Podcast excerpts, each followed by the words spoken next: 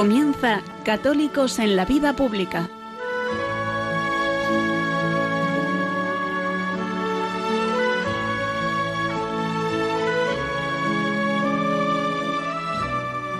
Un espacio dirigido en Radio María por Luis Zayas.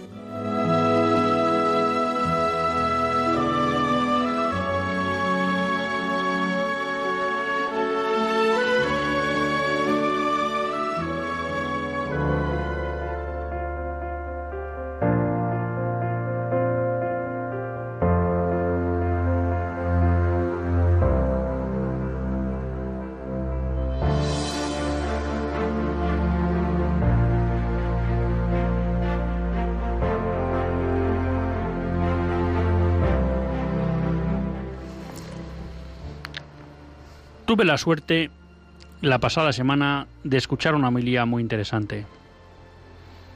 En casa de un amigo celebraba misa un sacerdote que se va a Australia a ejercer su ministerio pastoral. Y celebraba con sus amigos pues una especie de despedida. El auditorio eran todos hombres, no por ninguna cuestión de género, sino porque todos eran compañeros de clase. Y Barrunto, pues que habían ido a un colegio de educación diferenciada.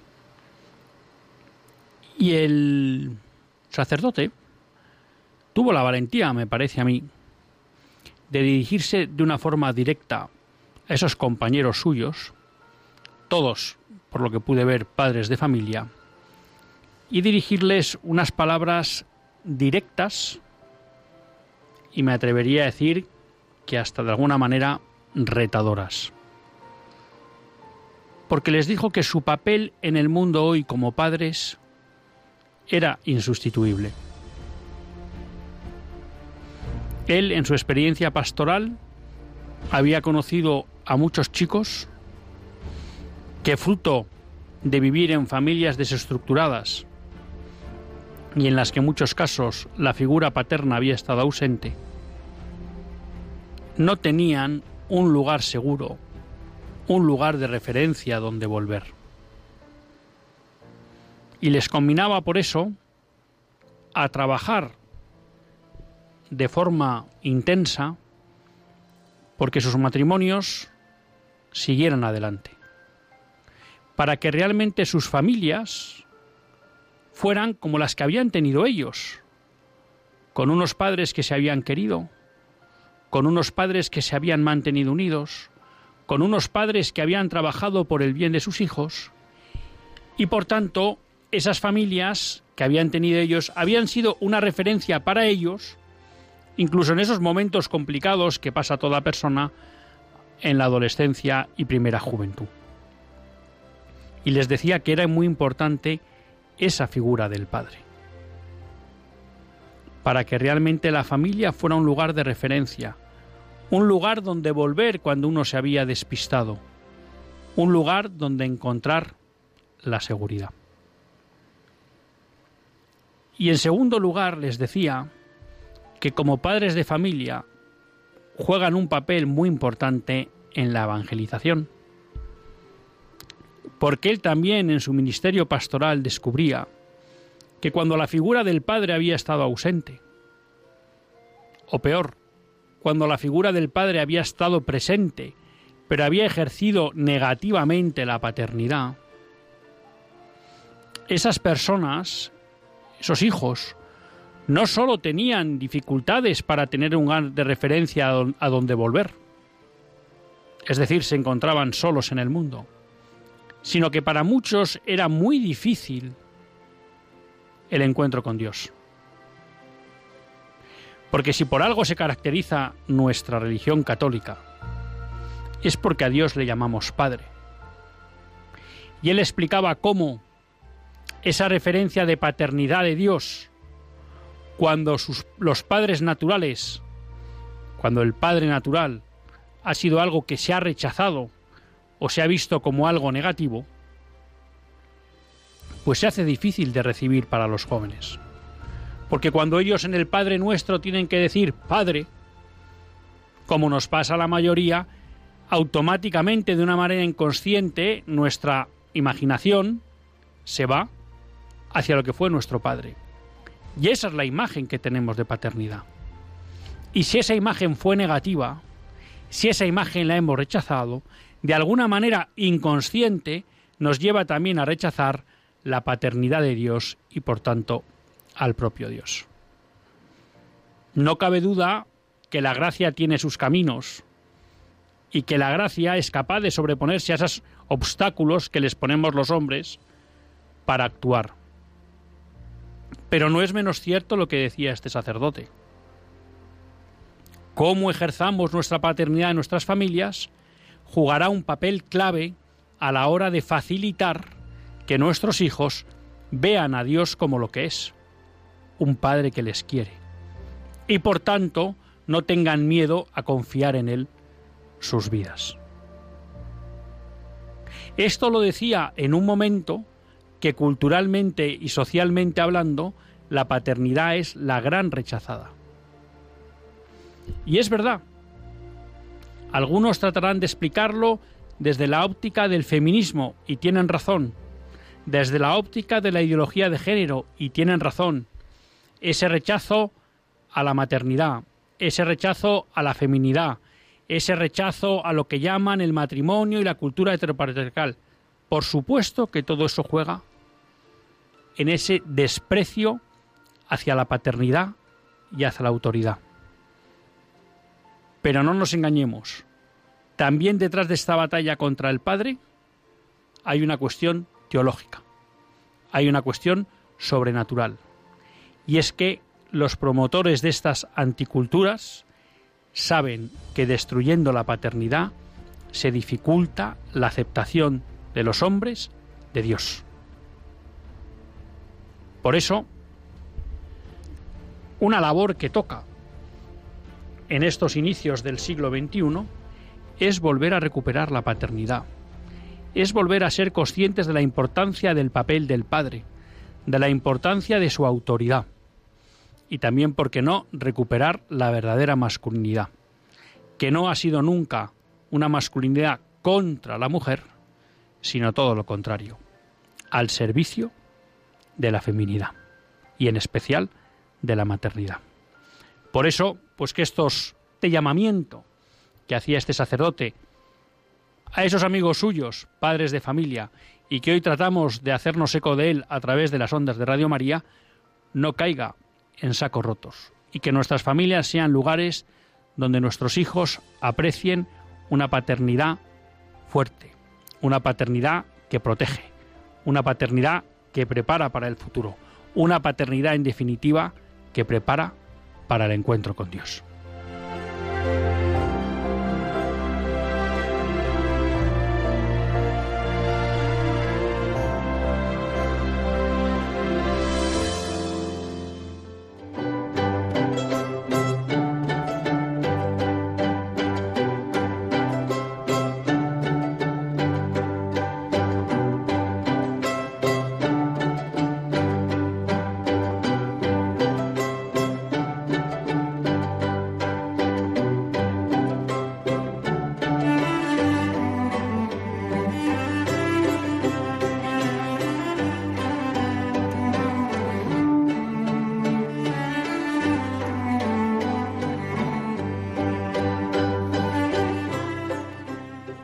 Buenas tardes, queridos amigos de Radio María.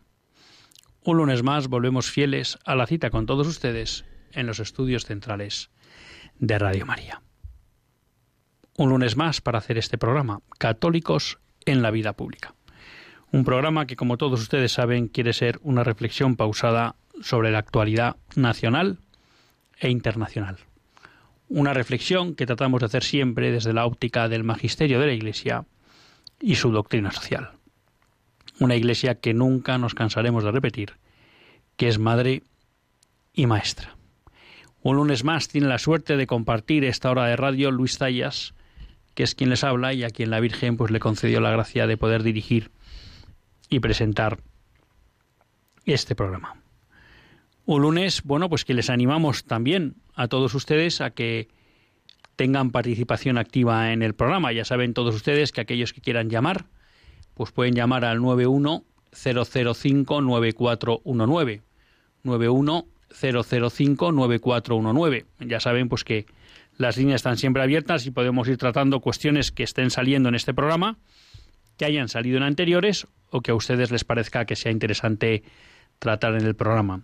Y como ya les dijimos el pasado programa, pues tenemos la novedad del WhatsApp, un WhatsApp al que se puede escribir para intervenir de alguna manera en el programa en el tiempo en que está el programa en vivo. No es un WhatsApp para mandar mensajes para que luego le contesten a usted, pero bueno, si como pasó el otro día, pues las personas o ustedes oyentes están interesados en intervenir, hacer alguna pregunta a colación de lo que estamos hablando o simplemente alguna cuestión que les me interese que se trate, pues ya saben que pueden escribir al 668-594-383. 668-594-383. Y nada, pues esperamos sus comentarios.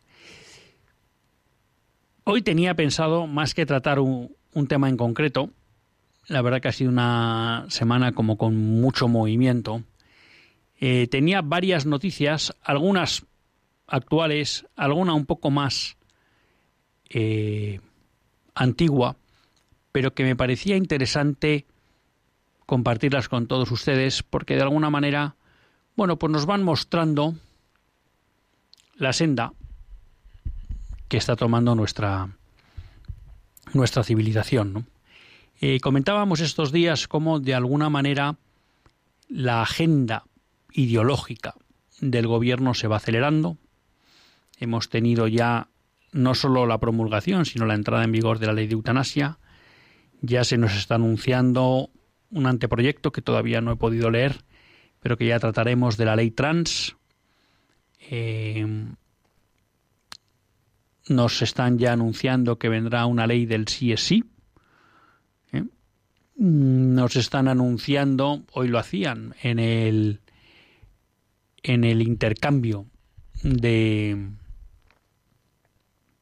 de carteras ministeriales, la vicepresidenta Calvo dejaba um, la vicepresidencia y el ministerio, el ministerio de presidencia y ahí aparecía un nuevo ministro que ahora se me acaba de ir el nombre el cual bueno pues la ministra le dejaba bien claro pues que uno de los objetivos de ese ministerio todavía por cumplir pues es lo que ellos llaman la ley de memoria democrática, ¿no? que no deja de ser una ley que lo que busca, por un lado, es dividir a los españoles, generar de nuevo rencillas, y en tercer lugar, pues lo que trata es de imponer una verdad desde el Estado, de tal manera que sobre lo que ocurrió durante la guerra civil y durante el franquismo, pues solo sea aceptable la versión que determine el gobierno, ¿no? que por supuesto es contrario a lo que fue el franquismo y a lo que fue el alzamiento nacional. Bueno, eh, esos blanqueamientos de la historia pues no, no son novedosos. Lo que pasa es que uno pues a veces tendía a pensar que, y quizá ahí está el error, ¿no? que estas eh, tentaciones totalitarias, ¿no? pues eran cosa del pasado, quizá del otro lado del muro de Berlín.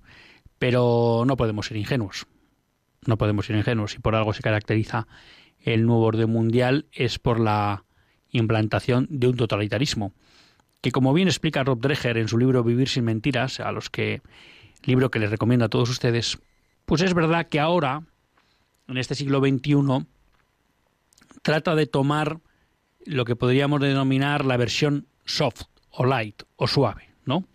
Entonces es un, un totalitarismo que de alguna manera parece que se ejecuta, se implanta sin apariencia de pérdidas de libertad, aunque luego no es tan así, ¿no? Y desde ese punto de vista, pues a veces resulta más difícil de identificar, menos agresivo para las personas y por tanto de más fácil aceptación en la sociedad. Pero quizá esto pues pueda ser un, una cuestión a tratar una vez que, que acabe el libro de Rob Dreher, que llevo un tercio y como ya digo, solo con ese tercio pues se lo recomiendo a todos ustedes, ¿no? Vivir sin mentiras. Y esto me trae a colación una cuestión que también pues había pensado que podía ser interesante compartir con todos ustedes y es bueno pues que hemos eh, presenciado un cambio de gobierno y claro a partir de aquí caben todo tipo de interpretaciones que hay quien piensa bueno pues que esto nos lleva a un, a un gobierno, vamos a decir, más centrado en la economía y menos en lo ideológico. Hay quien hace lecturas sobre el poder que ha tenido la parte de Podemos en tanto en cuanto ha conseguido que sus cinco ministros se mantengan y además no se toque a ninguno de ellos. Hay quien considera que si es un triunfo del partido sobre el consejero áulico y todopoderoso Iván Redondo. Bueno, yo les reconozco que no sigo la actualidad política a ese nivel como para poder entrar en esos análisis, ¿no? Aquí recuperando la noticia, Félix Bolaños es el nuevo ministro de, de Presidencia a quien Carmen Calvo le pedía que bueno cumpliera con ese compromiso de la ley de memoria democrática. Hay que decir que Félix Bolaños es eh, la persona del gobierno que gestionó toda la exhumación de los restos mortales de Franco. Mm. Con lo cual, bueno, pues si, si hay quien piensa que este giro que da el gobierno puede ser hacia un gobierno menos ideológico, bueno, pues yo pienso que no es la cuestión, ¿no? Pero a mí lo que me parece importante que nos quedemos con, con la cuestión, o por lo menos lo que yo quiero compartir con ustedes cuando me encuentro con esta modificación y renovación del gobierno, es que yo creo que no tenemos que caer en la trampa. Eh, puede resultar como muy interesante, incluso a veces me atrevería a decir, para determinadas personas esperanzador el pensar que vamos a un gobierno menos ideológico y que por tanto, pues de alguna manera nuestra forma de vivir y de comprender la sociedad pues va a tener unos meses de tregua, unos años de tregua en la que nos vamos a centrar en la economía. Y yo creo que si hay alguna conclusión que no podemos sacar de esta crisis de gobierno es esa. En primer lugar, porque el gobierno sigue eh, elaborando leyes ideológicas y vamos a asistir en lo que queda de legislatura al menos a la tramitación de la ley trans, la ley del, del CSI y la ley de, de memoria democrática. Por otro lado, estamos asistiendo a la tramitación, hay de momento un borrador, de una ley de defensa nacional que prácticamente concede poderes omnipotentes sin ningún tipo de control parlamentario al presidente del gobierno. Y además con la posibilidad de que él pueda decidir de una manera muy subjetiva cuando se cumplen las circunstancias que permitirían esa especie de estado de excepción que a él le arroga todos los derechos, ¿no?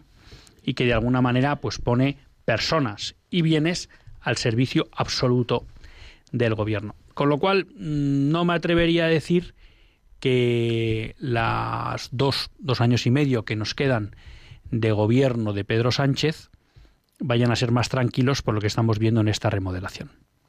Otra cosa es, como siempre sucede en política, que se traten de manejar los tiempos, que a lo mejor las cosas que entienda el gobierno que más conflicto social puedan crear, pues las intente hacer ahora rápido, para luego darse un año y medio sin generar mucho conflicto hasta que llegue las elecciones y de alguna manera tratar de llegar a lo mejor en una situación en que la sociedad está menos movilizada. Todo ese tipo de estrategias caben, ¿no? Pero lo que no podemos negar es, por un lado, que el gobierno ha aplicado, me atrevería a decir, la mitad de su agenda ideológica ya, y que nos prácticamente nos ha garantizado que el otro 50% de leyes ideológicas que traía en la cartera se van a aprobar a lo largo del próximo año. Por tanto, yo creo que sería un error pensar que estamos ante un gobierno menos ideológico. En segundo lugar, aunque se sucediera eso, que creo que no va a suceder, y el hecho de decir a partir de ahora ya no se tramita ninguna ley ideológica, y por tanto la ley Trans decae, la ley del CSI decae, la ley de memoria democrática pues no se tramita,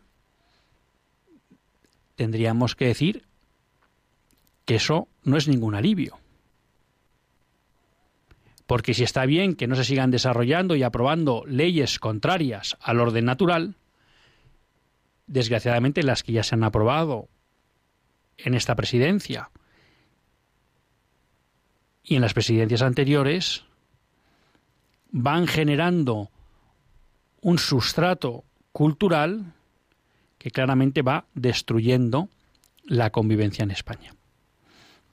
Y que claramente va destruyendo los vínculos sociales en España. Y que por tanto ponen en riesgo la paz social, el bien común, la prosperidad económica y desde luego, y más importante, la justicia. Por tanto, yo creo que no son tiempos para, ¿cómo decirlo?, querer buscar justificaciones para estar tranquilos. Yo creo que son momentos en lo que nos deben llevar a pensar es qué pasos tenemos que ir dando para que esta agenda ideológica implantada por Pedro Sánchez y que ha ido consolidando junto con Mariano Rajoy, toda la que implantaron Rodríguez Zapatero y, y Felipe González, también consolidada por Aznar, se empiece a revertir. Y el hecho de que a lo mejor parezca que el gobierno ahora tiene un perfil menos ideológico y como nos trata de vender el ministro, el presidente, ahora nos vamos a centrar en la recuperación económica. Bueno, pues primero, no están los tiempos para estar tranquilos. Eh, la maldad de nuestro ordenamiento jurídico está empezando a alcanzar cotas que ponen en riesgo la posibilidad de vivir en la virtud a muchos españoles, y por tanto eso no nos puede dejar indiferentes, que son leyes que van de alguna manera corroyendo la cohesión social, y eso es preocupante, porque en algunos casos son leyes que directamente buscan el enfrentamiento, como sería la ley de memoria democrática.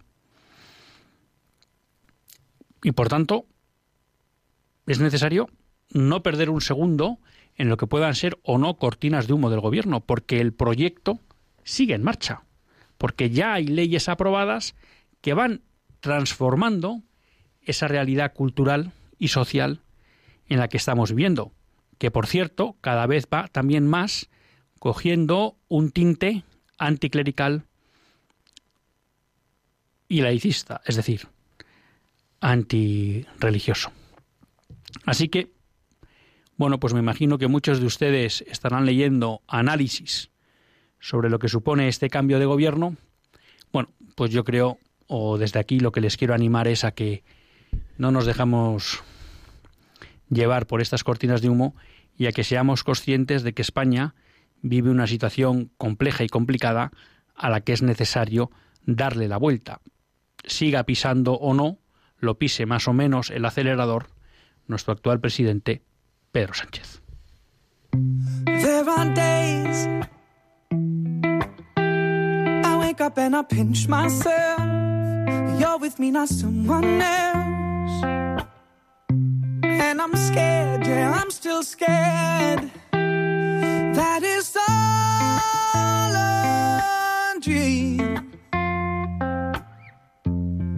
Cause you still look perfect as days go by.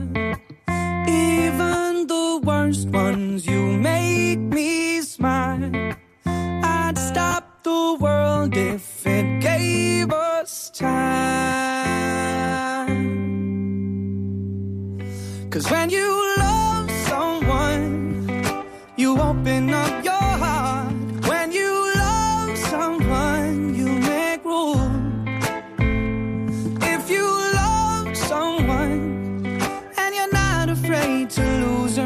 probably never loved someone like I do. You probably never loved someone like I do.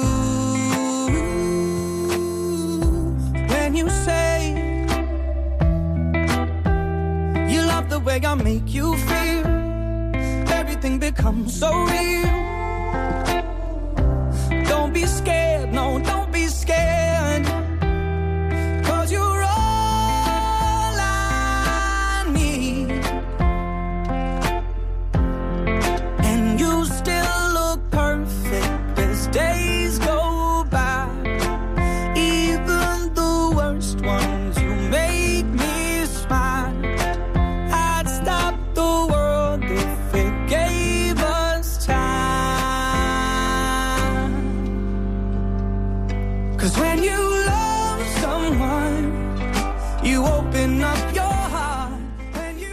Las 8 y 31 en la península, 7 y 31 en las Islas Canarias, continuamos en Católicos en la Vida Pública y lo hacen en compañía de Luis Zayas. Eh, ya saben que siempre que hacemos la, la pausa musical, pues es el momento un poco de abrir los teléfonos, así que el que aquel que quiera llamar lo puede hacer al 910059419. 910059419. Como digo, para hablar de lo que estamos tratando, de lo que hemos tratado otras veces o de lo que ustedes quieran hablar. Y bueno, pues el, WhatsApp siempre tiene también su actividad. Y recibíamos una pregunta de José Carlos, que claro, es una pregunta complicada y el pasa que aquí, pues eh, tenemos un poco la norma de no evadir ninguna respuesta, no eludir ninguna pregunta. Pero bueno, nos pregunta que, bueno, tiene 54 años, lleva 31 años tetrapléjico y que qué puede responder a aquellos que le dicen que Dios es una invención del hombre, ¿no? Bueno, eh, pregunta complicada. Esta pregunta, como digo yo, eh, se la voy a intentar contestar, pero lo mejor sería que la repita para Sexto Continente, Monseñor Munilla, o para el Catecismo de la Iglesia Católica, Padre Luis Fernando de Prada, o en el Convenio del Catecismo, que seguro que le contestan mejor que yo, ¿no? Eh, pero bueno, así un poco a vuela pluma, ya que usted me coge aquí un poco sin preparar y a bocajarro, se me ocurren varias cosas, ¿no? Lo primero es, digamos, un, argumento un poco débil, ¿no? Pero bueno, si no está Dios, ¿qué tenemos? Y usted se encuentra que cuando alguien le pregunta, bueno, pues si esto no lo ha hecho Dios, esto no lo ha pensado Dios, ¿quién lo ha hecho? El azar. Pues habría que decir, no sé qué me parece más estúpido, ¿eh? si pensar en el azar o si pensar que Dios mm, existe. ¿eh? Pues yo le diría que pensar que todo es por azar es algo bastante ridículo y demuestra un poco que el hombre ha dejado su, su capacidad de pensar. En segundo lugar, José Luis de Huelva, espérenme un segundo porque a José Carlos le tengo que contestar un, po un poquito largo. En segundo lugar, decir, bueno, mmm, tenemos las cinco vías de Santo Tomás y alguno más que no que queramos buscar, en las que de alguna manera, a través de la razón, nosotros somos capaces de entender que tiene que haber un ser superior, que es el que ha dado lugar a toda la creación y a todo lo que existe, ¿no? Está la famosa vía del orden. Si aquí existe un orden, pues parece lógico deducir que ha habido una inteligencia que es la que lo ha configurado y diseñado. Bueno, pues ese, esa inteligencia es Dios. Otra vía es la de la contingencia de los seres, ¿no? Es decir, nosotros somos seres contingentes en la medida que hemos recibido el ser de alguien, ¿no?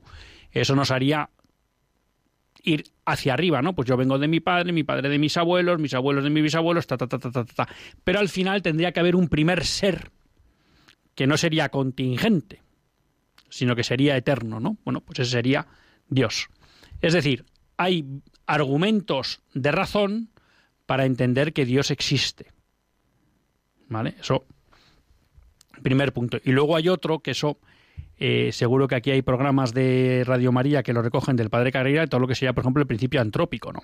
Que de alguna manera viene a demostrar o a mostrar cómo prácticamente todo el diseño del universo está para la existencia del hombre. Eso solo cabe si hay una inteligencia, ¿no? Eso, punto uno.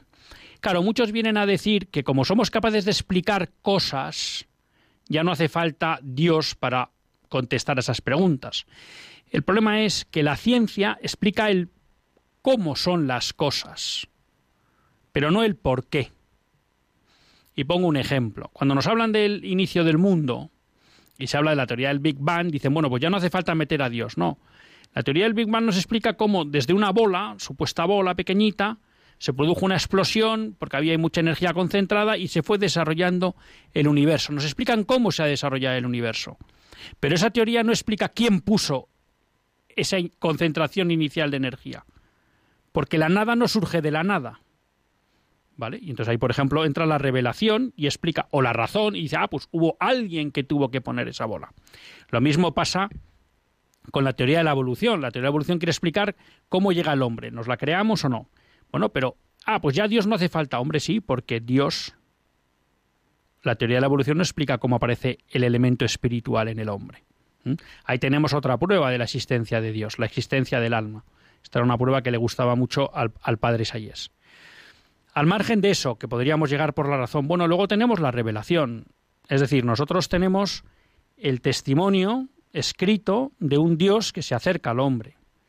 Claro, para eso hace falta la fe, desde luego, pero también uno, desde la fe y no desde la fe, puede ir viendo que todo eso que nos cuenta en la revelación, que es la Biblia, muchas cosas se han cumplido. Tenemos argumentos, no sé cómo llamar, eh, de vida. Yo a toda esa gente que no cree en Dios le animaría no solo a que lea la, vida de los santos que conocemos, sino la de muchos que hemos conocido si son contemporáneos nuestros, por ejemplo la Madre Teresa de Calcuta. Explique esas vidas sin Dios. Es que ellos no las saben explicar sin Dios. Entonces, ¿qué creían? ¿En una quimera? ¿En una falsedad y por eso entregaban la vida?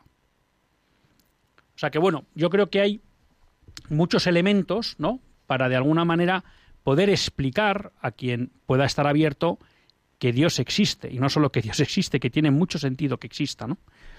Pero bueno, ya le digo que seguro que le contestan mucho mejor que yo Monseñor Munilla en Sexto Continente o el Padre Luis Fernando de Prada en el Catecismo. Teníamos a José Luis de Huelva con nosotros. Buenas tardes, José Luis, y perdone la espera. Sí, buenas tardes. Sí, buenas tardes. Sí, sí, dígame.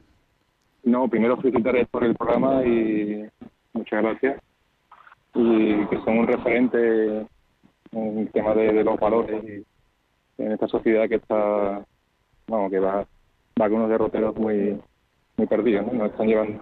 Y mi pesar, mi queja o mi comentario es un poco en, en, aunque soy cristiano practicante y, y, y llevo un tiempo que, bueno, que, veo como la, o la conferencia episcopal o como la, los programas de comunicación de, de la iglesia, ya sea TFTV o sea la COPE, que llamo ahí un poco ya, que lo sigo poco, de hecho, eh, había a, a Radio María, entonces, esto es que el partido que defiende el derecho no nacido, los valores cristianos, y defiende, bueno, lo que es la, la el cristianismo en sí, que cómo lo, lo, han, lo han ninguneado, cómo lo han dejado al margen, cómo lo han intentado en el punto de vista, y, y es una cosa que muchas veces por lo ¿no? que llamaba José Luis, per, perdone que le tengo que cortar porque se entrecorta muchísimo. Vamos a ver, he cogido algo eh, de la pregunta y, no, y de nuevo me voy a intentar no escapar, pero perdónenos porque se entrecortaba muchísimo y no se le oía bien, ¿no? Pero bueno, básicamente en su primera parte, que se la ha escuchado mejor, usted planteaba que como cristiano practicante, bueno, pues estaba un poco desolado de determinadas, vamos a llamar así, actuaciones de la conferencia episcopal o de los medios católicos que podrían denominar 13TV y, y COPE. Bueno, yo creo que eh, sobre la cuestión de la conferencia episcopal hemos hablado mucho, ¿no? Y podríamos recoger un poco. Yo creo que hay, hay una cuestión que es buena, ¿no? Y es que si nosotros entendemos que necesitamos que nuestros obispos eh, sean más, se hagan más presentes en algunas cuestiones, pues yo creo que es bueno escribirles. Yo creo que es bueno escribirles para que ellos sientan la necesidad o preocupación que tenemos eh, el, pueblo fiel pues de, de, su magisterio y de su orientación. Entonces, en ese sentido, yo creo que eso es bueno hacerlo. Pues efectivamente, a veces nos puede parecer que están más o menos acertados, y eso puede ser así. Yo sí le reconozco que creo que en algunos temas, como se están jugando ahora, que como es la ley trans que viene, la ley de educación, eh, la ley de eutanasia, he echado en falta que en estas cuestiones que además son estrictamente antropológicas y de fe, eh, se esté haciendo más énfasis para hacer presente ante el pueblo fiel que son leyes graves. Y ahí comparto con usted. Yo creo que habría que hacer, pero no ya solo desde la conferencia episcopal, sino desde los propios obispados, ¿no? que realmente son los que tienen encomendada pues, eh, el rebaño de cada, de cada diócesis. Y luego yo creo que cuando usted habla pues, de COPE y de, y de 13TV, bueno, yo creo que hay, hay ¿cómo decirlo? Lo que sucede en COPE y en 13TV no es más de lo que sucede en el conjunto de los cristianos, y es que viven un proceso de secularización. Por tanto, eh, lo que uno le cuesta descubrir ahí es el pensamiento católico iluminando las realidades de la actualidad. Pero creo que eso no es más que un producto del proceso de secularización general que vive nuestra sociedad y también parte de la Iglesia.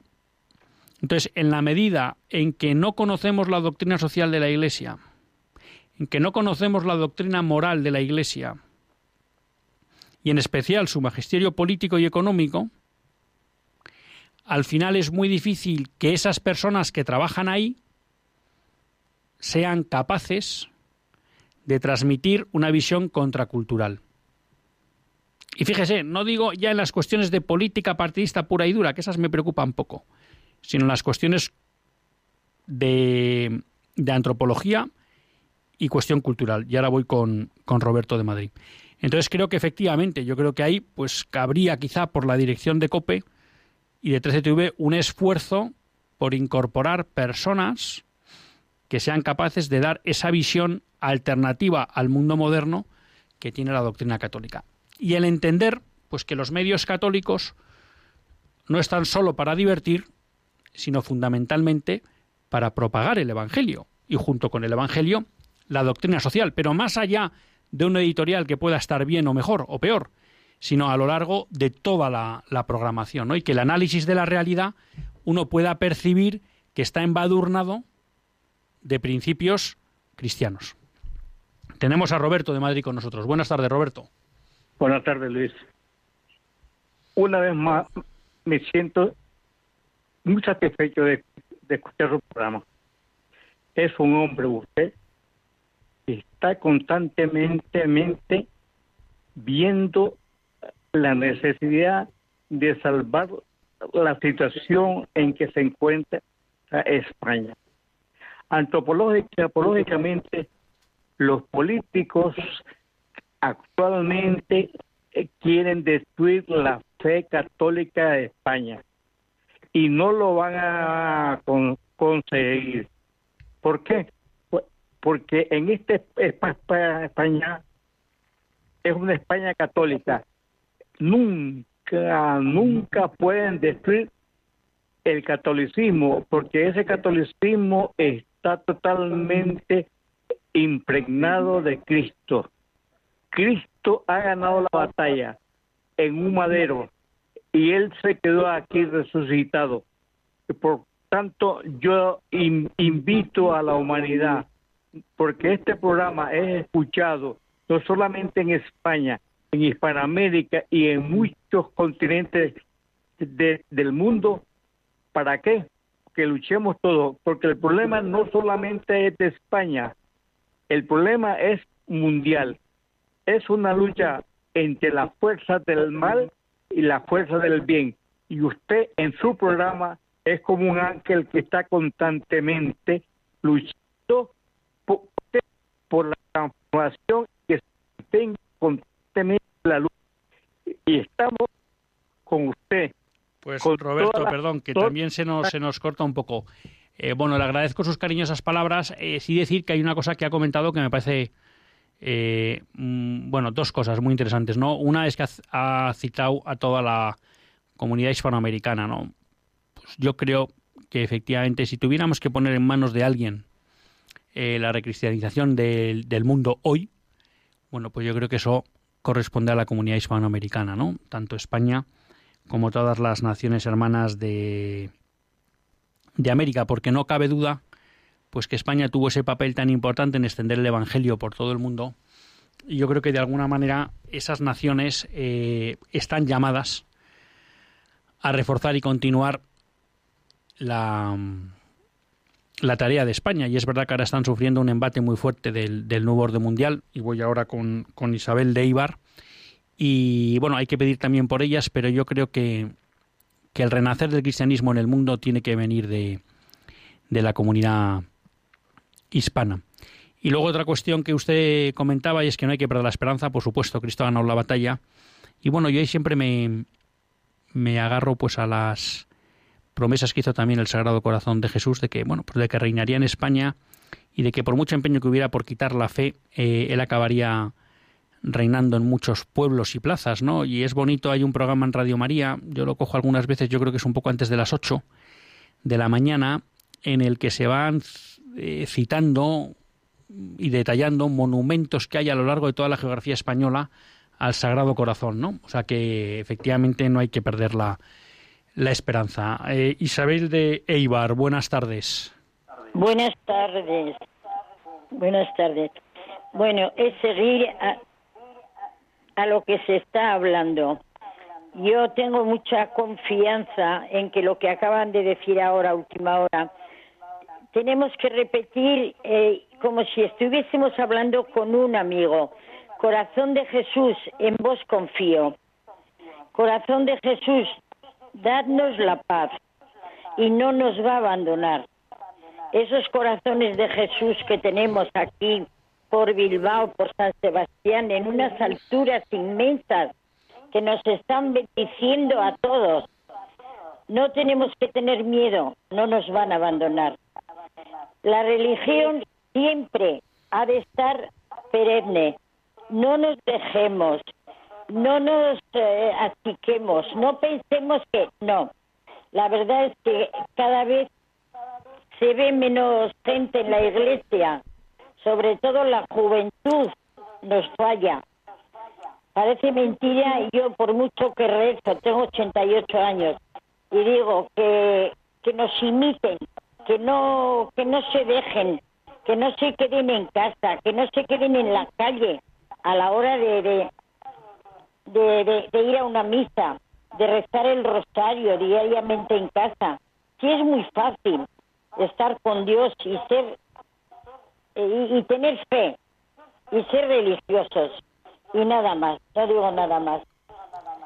Pues muchas gracias Isabel por un lado, que envidia, porque qué capacidad y qué buena cabeza con 88 años, así que enhorabuena.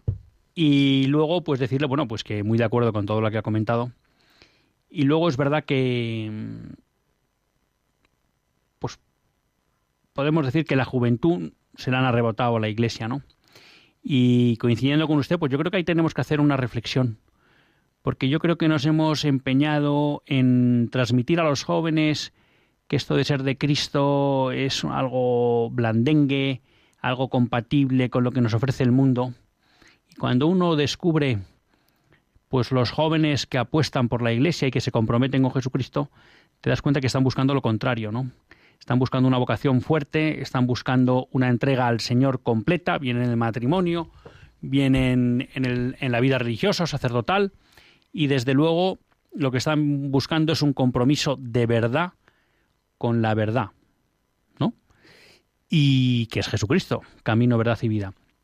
Y yo creo que ahí es donde tenemos que, de alguna manera, volver a tocar, porque como hacía San Juan Pablo II, ¿no? Él presentaba el cristianismo en su totalidad y en su verdadera exigencia, ¿no? Y eso es lo que atraía a los jóvenes de San Juan Pablo II. Bueno, pues yo creo que tenemos que recuperar esa forma de presentar a Cristo y a su iglesia.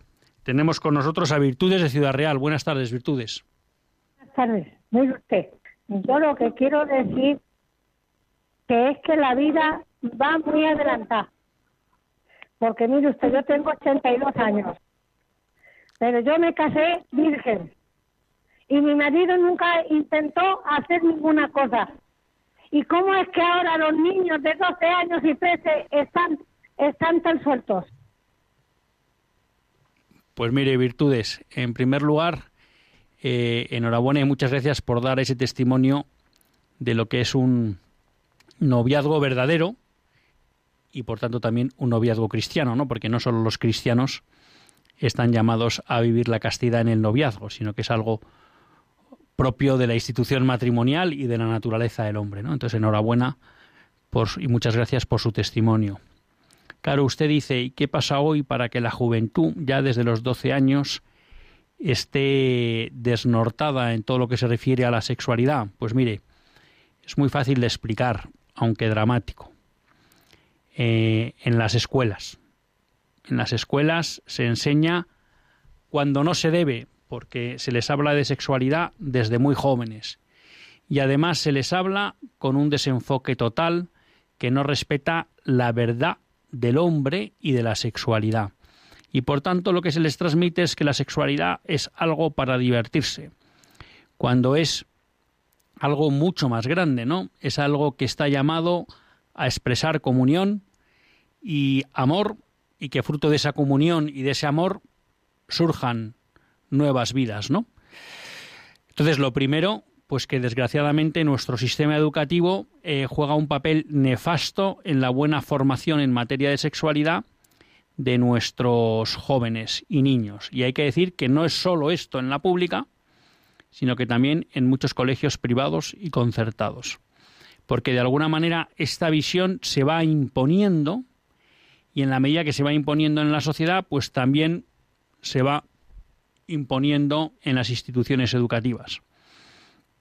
Y además, bueno, pues nos encontramos cada vez más con leyes que sobre todo desde la perspectiva de la ideología de género tratan de obligar a enseñar una visión de la sexualidad desenfocada y alejada de la verdadera naturaleza del hombre.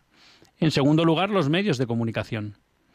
Los medios de comunicación permanentemente y desde hace muchos años, muchos años, diría que más de 70, lo que pasa que cada vez en un proceso de mayor profundidad y desenfoque, bueno, pues contribuyen a poner en burla lo que supone la fidelidad, a poner en burla lo que supone la virginidad, a lo que supone el respeto al cuerpo del hombre o de la mujer y por tanto a transmitir nuevamente pues que la sexualidad es un mero juego y que está aquí para que uno disfrute sin más y sin tener en cuenta nada, ¿no?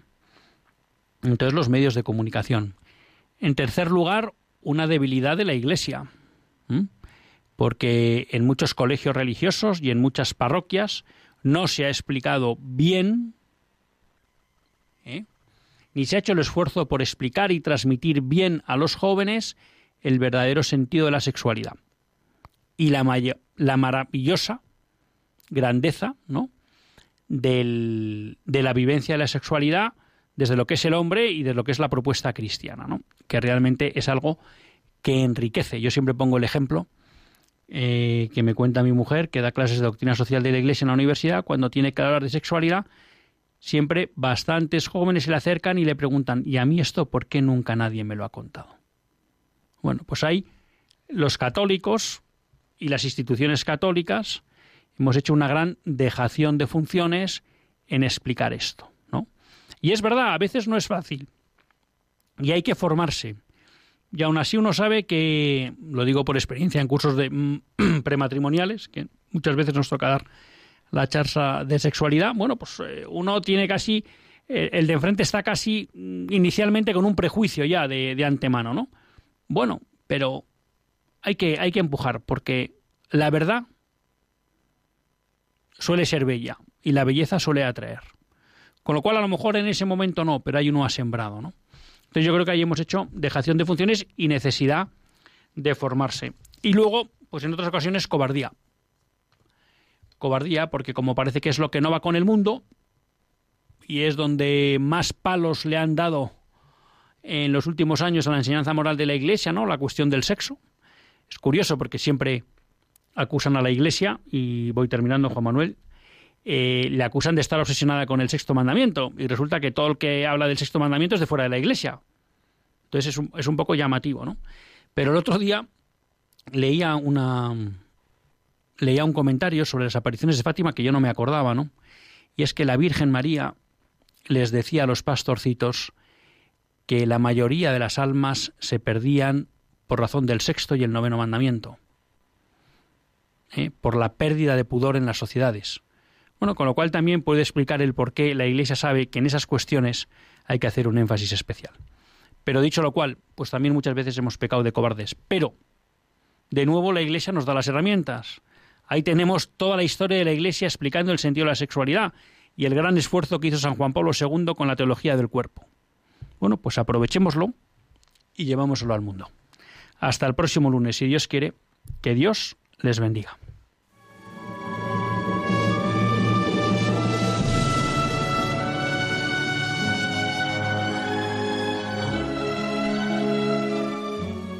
Así concluye Católicos en la Vida Pública, un programa que dirige Luis Zayas.